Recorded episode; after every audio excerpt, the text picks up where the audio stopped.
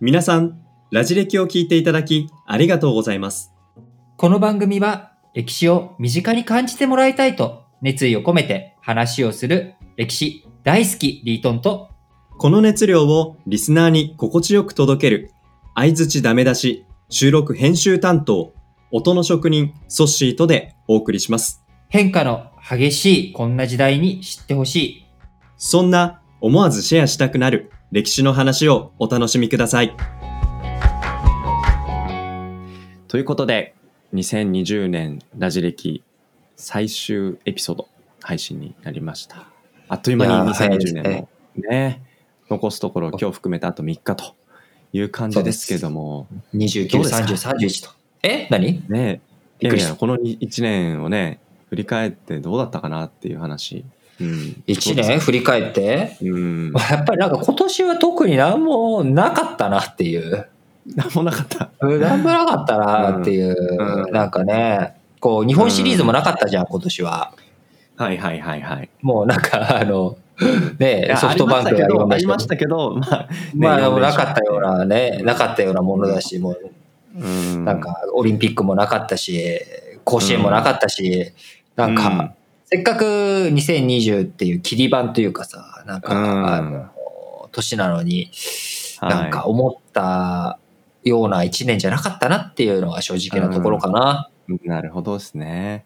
まあでも、あの、そういう側面もある一方で、あの、うんうん。まあ、コロナ禍だからこそ気づけたこともいろいろあるなって思うんですよね。ほう。ん。例えば？例えば、今、もうある種当たり前になりつつある、ズーム飲みみたいなことって、もちろん、う。そう、実際あんまり当たり前じゃないんだけど。いや、なんか、ね、でも、リリートは友達があんまりいないのかもしれないけど。いやいやいやいや、そうじゃないよ。いやいやじゃないけど画面越しにあでも飲んでどうすんの？うん、でもあのね同じその東京とか電車でね、あはいの数時間で会える関係だったらあじゃあ今度週末飲もうかみたいな話になる一方でちょ海外にいたりとか、うんうんねあのなるほどまあね。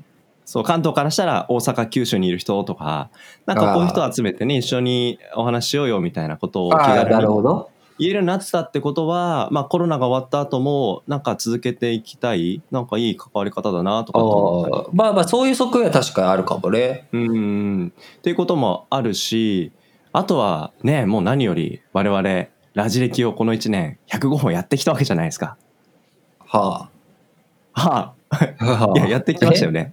え？やいややってきたけど、それが何？でも何ないこの2020年のねその実績なんじゃないかなって思うんですけどなんかあんま反応悪いね。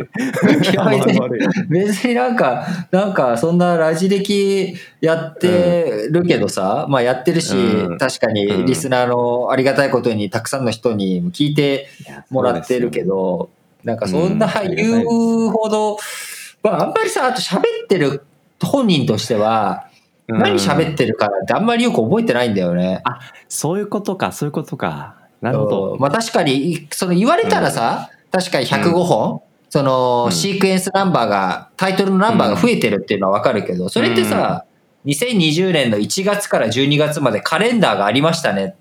12ヶ月経ちましたねっていうのと、なんか僕の中では一緒で、12ヶ月経ちましたねと、えあの、ラジ歴105本取りましたねって一緒なんだよね。なるほど。分かったよ。じゃあリートン。僕がねこのはい。はい1年もう渾身のおすすめソッシーセレクトを3つ3つあの思い出させてあげようかなと思うんでちょっと。何？ネットフリックうん。スの韓流ドラマ？いや違う違う違う。いやラジオの話だって。あ、ラジ歴の話？なんだ、YouTube とか、ネットフリックスかと思っ。いや我々そっちに進出してないんであくまでこのラジ歴というポッドキャストラのジ歴のね。はいはい。はい。まあで、あの、ね、今年はあのサブチャンネルっていうのも作りましたけども、あくまでこのメインチャンネルの中で話したので、あの、僕の中で印象的だったなってやつを振り返りしたいなと思いますと。ということで、じゃあ1本目行ってみたいなと思うんですけど、1本目はですね、これあの、配信したの5月、えー上旬のゴールデンウィーク、はい。子供の日前後だったんですけど、今年ゴールデンウィークあったんだ。あありましたありました子供の日のなんかやっぱ優しくなりたい気持ちだなっていう、そういうタイミングであの中国の漢の旅行という女性、はいはいめちゃくちゃ悪女の話をうん。その子供の日にリートンがしてきたのがすごく印象的なんですよ。え俺？そんなことした？いやいや、そんな子供の日に悪女の話したの俺。いや、めっちゃ知らない。だって中国、中国三大悪女ってリートン教えてくれたもん。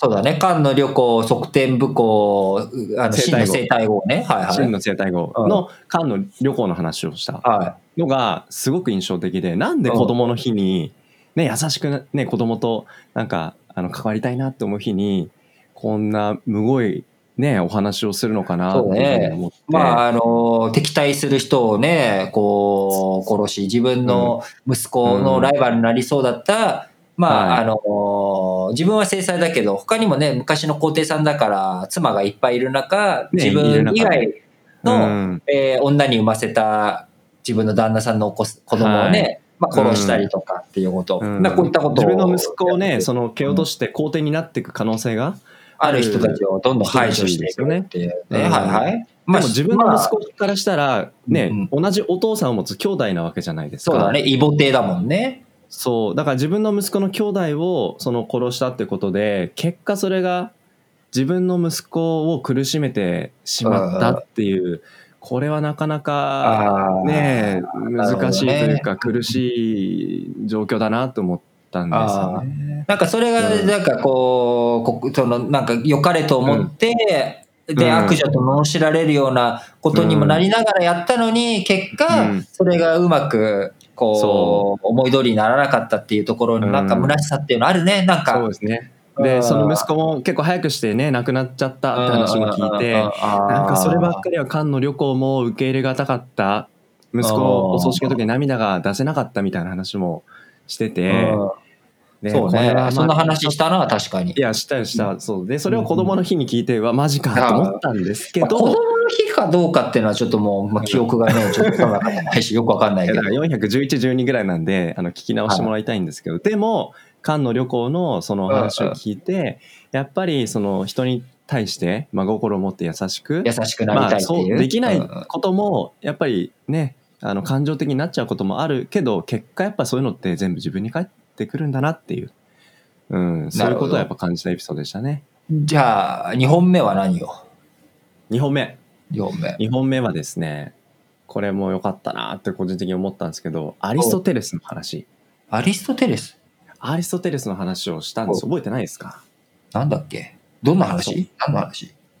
あのー政治とか社会とか組織を司っていく人にはこの3つの資質が大事だっていうああ、はいはいはいはいはい。あそうあ、いうね話をしたね三393回目でああ、ああ、したわ。結構結構前だけど、したね。うん。そうそうそうそあれ、その頃ってまださ、あれだよね。あのーまだ、オンラインじゃなくて対面で収録してた時代だよね。うまだ対面で収録してた時代ちょっとギリギリのところですね。懐かしいね。そうだね。はいはい。思い出した思い出したよ。思い出したうん思い出した。そう。うん。で何じゃあこの3つ何って話なんですけどはいはいはい。1個目1個目が卓越した能力。ああ、リートンだ。ああそうそうそうそうね。そうそうそう、うん、で2つ目が徳。ああ、ソッシーだ。うん。ああ、ありがとう。っていう、お互いね、褒めたたえるこの2つは正直どうでもよくってうん、僕がいいなと思ったのが、そう、3つ目。プロセスの遵守。そう。それそう、プロセスの遵守なんですよ。いやー、すごい思い出した。すごい思い出したよ、俺。うんあのちょうどそのエピソード話をしたのは、あの緊急事態宣言を出すか出さないかとか、ちょっと前で、あの学校をうん。こうするとか、うん。なんかそういう時期、タイミングだったと思うんだよね。で、でそれ。で、あの、時の総理が、えーうん。結果責任だということで、はい。どういうプロセスでどういうふうにそういう決定をしたのかっていうことが曖昧なまま突き進んだということ。うん。で、これに対して、いや、そうじゃないよねっていうので、僕がプロセス遵守、うん。アリストテレスがこう言っているんだっね。ていう話をした回だね。ああ、そうそう。あの、政治学っていう本のお話をね、引用してくれましたよね。そうそうそうそう、そうなんですよ。そう。うん。いや、なんか、この話、あの、やっぱり印象的だったなって思うのが、はい。あの、ラジ歴その後もあうんのたくさんエピソード作ってますけど、やっぱりいろんなところでプロセスの遵守思い出すこと多かったんですよね。そうだね。僕は結構、プロセスが大事っていうことは、あの、いろんなところで言ってるからね。うん、そう。例えば、あの、431回目、これあの、アリストレッスンの話からちょっとまた違うエピソードの話にはいはいはい行くんですけど、431回目、ルイ16世、ギロチン刑の話をしてるんですよね。はい16世はいはいはいが。はいはいあの、投票4回やったって話ね。あ、そうそうそう。この4回がすごく大事な、まさにプロセスと思ったんですよ。すごく慎重じゃないですか。俺。いやいや、僕もちゃんと理解してるでしょっていうふうに 言いたいなと思うんですけど、でもここも、まあ確かに4回慎重に、あのー意思決定して、それ大事だなと思ったんですけど、ふと思って、これプロセスだよな、うんで帰ってくるなっていうところ、やっぱり印象的だったんですよね。うん。いや、なるほどね。いや、1本目、2本目、うん確かにそういう話したわ。しかもうんうんでしょでしょ思い出してきたでしょうん。わりかしね、いい話だった感じもするけうんど、だから気になる。3本目何よ、3本目。3本目そう、まあねこの3つ目ということで一番やっぱりあの大事にしたいなって改めて思うことだったんですけどお釈迦様。のお釈迦宿泊、あ、下で、そのタイトルなんかあるわ。何番だ、うん、424、お、424。はいはいはい。うん。423とセットでねお話ししてるんですけど、まあ、特に、え2つ目の宿泊っていう宿こと、うん、でこの苦しみっていうことが完全でないっていう意味なんだっていうふうに教えてくれたんですよね。Yes. うん、そう。やっぱりね、あの、この1年間振り返っても、できなかったことたくさんあったなって思うんですけど、でも、完全なことなんて何もないんだっていうふうに思えるっていうことが、なんかすっと心が軽くなる感じが、うんお、改めてするなっていうエピソード。さすがお釈迦様だなっていうふうに思えたんですよね。そう。そうそうそう。そうそうそまあ話をしたのはリートンだけど、まあその話自体はね、全部お釈迦様だし、僕らう。がうん毎年、こう、ラジ歴を取れているのも、うんまあ、全部やっぱり他人様のおかげというか、その話自体も過去生きて活動してきた歴史上の人物だったり、そういう事件だったりだし、僕らがこの録音するね、機材とか、えーうん。ネットワーク、えーそういった技術、すべてね。いろんな人たちの支え、そして何より聞いてくださっているリスナーの皆さんのおかげで、このラジオ歴史小話、えー今年も無事に、えー収録をすべて終えることがではい、きました。で、できました。今年、えー105本の中から、特にこれがいいっていうエピソードを、なんとソッシーが、はい。Spotify でプレイリストを作らせていただきました。おー、パチパチパチパチパチ。今日、まあ、3つ紹介させてもらったんですけど、3つ以外の他にも良かったなって個人的に思うエピソードを紹介していますので、あの、この、えー年末最終回のエピソードの、えー説明文のところに URL リンク、Spotify の貼っていますので、そちらクリックして見ていただけたら嬉しいですね。うん。で、ラジ歴のツイッターのアカウントでもつぶやくようにしますので、あのーはいぜひ興味がある方、この年末年始、あのーいろんな2020年を振り返るにあたって、まあ、ラジ歴がお供になることがあれば、うんぜひこれを使って見ていただければなと思います。えー今年2020年、いろいろとあったと思いますけれども、あのーラジ歴が、えー引き続き2021年変わらず頑張って、ソッシーと二人でやっていきたいと思いますので、皆さんも健康第一で、うんえーまたはい来年お聞きください。それでは2020年のラジレキヌもここまでで、お相手はリートンとソッシュでした。また来年もよろしくお願いいたします。